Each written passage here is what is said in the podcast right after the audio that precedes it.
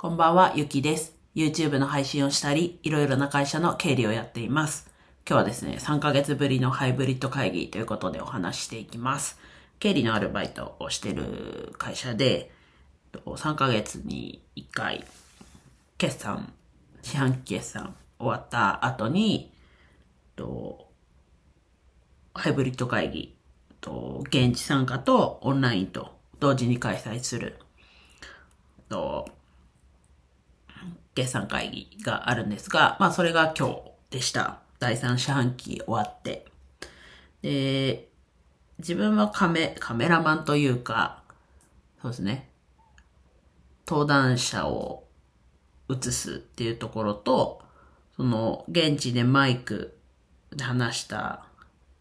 声を、まあ機材を通して、自分が発言してるみたいに声が届くようにするっていうところをやっていて、もう何回目だ結構、もう多分、去年の今の時期が初めてで、それから四半期1回と年一のがあったので、4回、5回目かなと思っていて、思っていて、5回目だと思うんですけど、で、それで、ね、さすがにこう、ケーブルのつなぎ方とかは大丈夫だったんですが、今回新たに、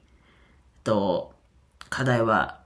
見えて、今までオンラインの人が発言するっていうことがなかったんですけど、今回、もう自分当日知ったので、もう対処の仕方がわかんなかったんですけど、と、オンラインの参加者の方が発言する。それを、こう、会場に届ける。まあ、動画上は、ちゃんと、声が、録画されてたんですけど、実際現地で、と、その、ビデオ通話アプリからの声は全然聞こえなくって、まあ別な方法で聞こえるようにはしたんですけど、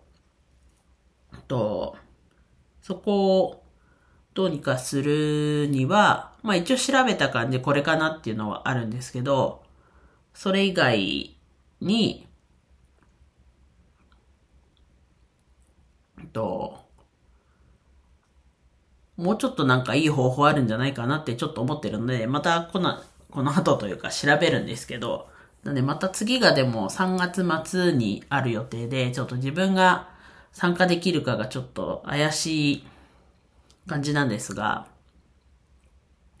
まあ、3月末にあると。予定、そうですね、3月末ぐらいにあって、まあ、それの時までには、その、オンラインの参加者の人が発言でき、した時に、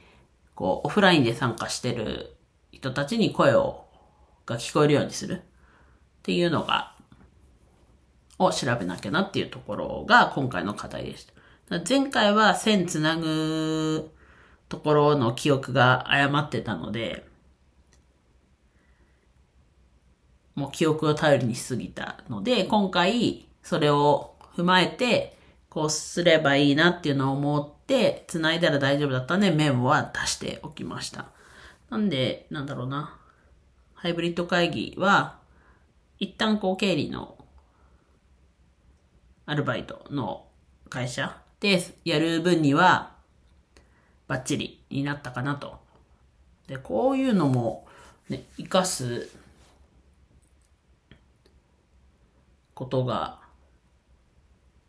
できればね、いいんですけど、なんか、まあ、ってなると、やっぱりこう、現地に出向いてというか、そういう参加するとこに出向いて繋いでみたいなことになるので、ちょっとなんともですけど、まあこういう、そこから活かせるようなことも考えてみたりするのもいいなっていうのはちょっと思いました。うん。なので、また今日もね、記録的な話でもあるんですけど、